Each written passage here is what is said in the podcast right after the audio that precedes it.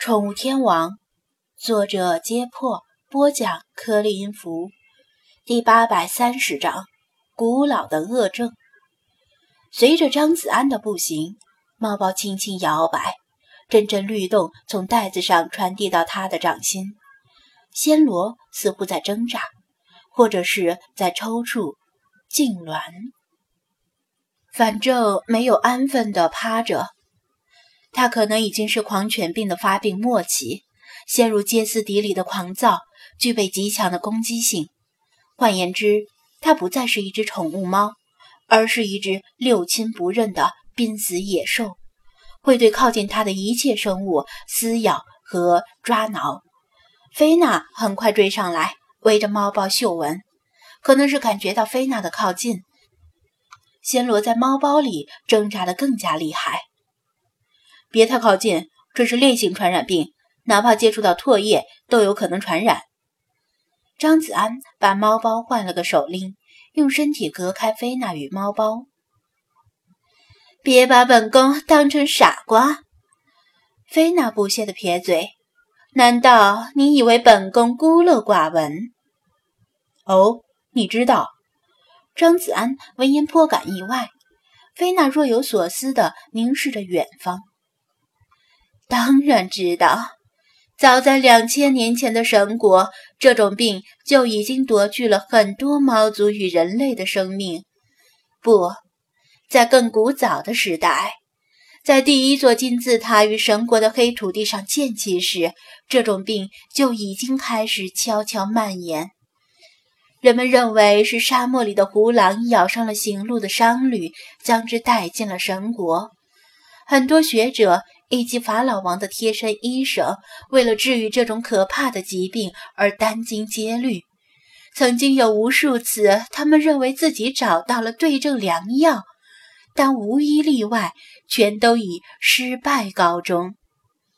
甚至有人为了在法老王面前表现自己而以身试病，最后也不过是身死道消。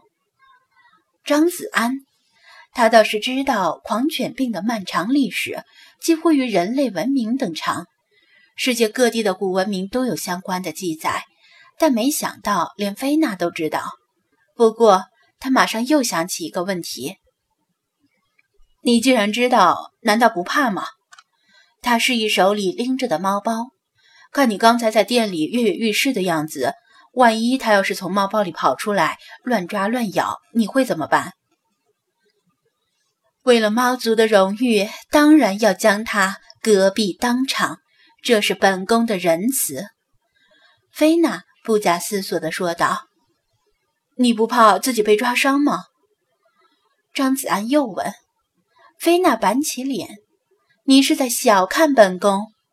区区一介凡猫，怎么可能伤得了本宫？万一……我是说万一……”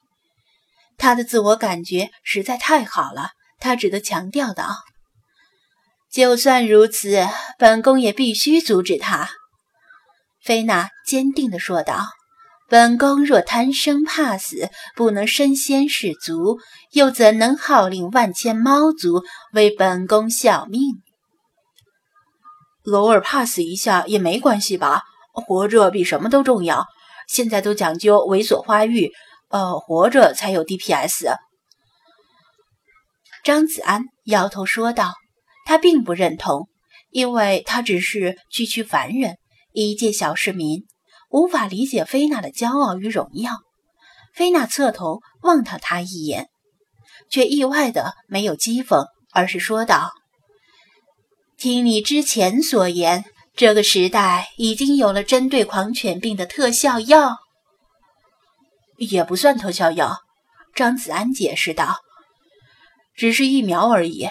被带病的动物抓伤、咬伤，如果能及时去医院注射疫苗，可以大大降低被感染的几率。然而，疫苗也不是万能的，很多人疏忽大意，觉得没事儿，不用注射；也有人抱着侥幸心理，心疼疫苗的钱而不去注射；还有人根本不知道需要注射，比如刚才的刘文英，他根本没往这方面去想。”以为狂犬病只是由狗来传播，被猫抓几下没有关系。很多人都这样想，以为狂犬病只能由唾液传播，被狗咬会去注射疫苗，被猫咬也会去注射，但是被猫抓就觉得没必要去注射，这是大错特错。因为猫科动物有个习惯，就是舔爪子，看看雪狮子就知道。不是说被带病动物咬了就一定会发病，发病几率其实只有百分之十五，但为了这百分之十五的几率去赌一下命，实在不值得。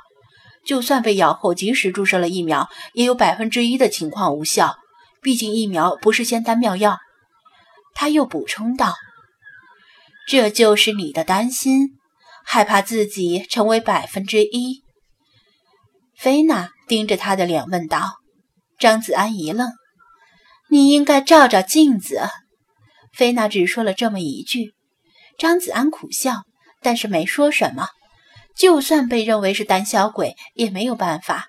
他并不担心自己被传染，也不认为自己的运气差到成为那疫苗无效的百分之一。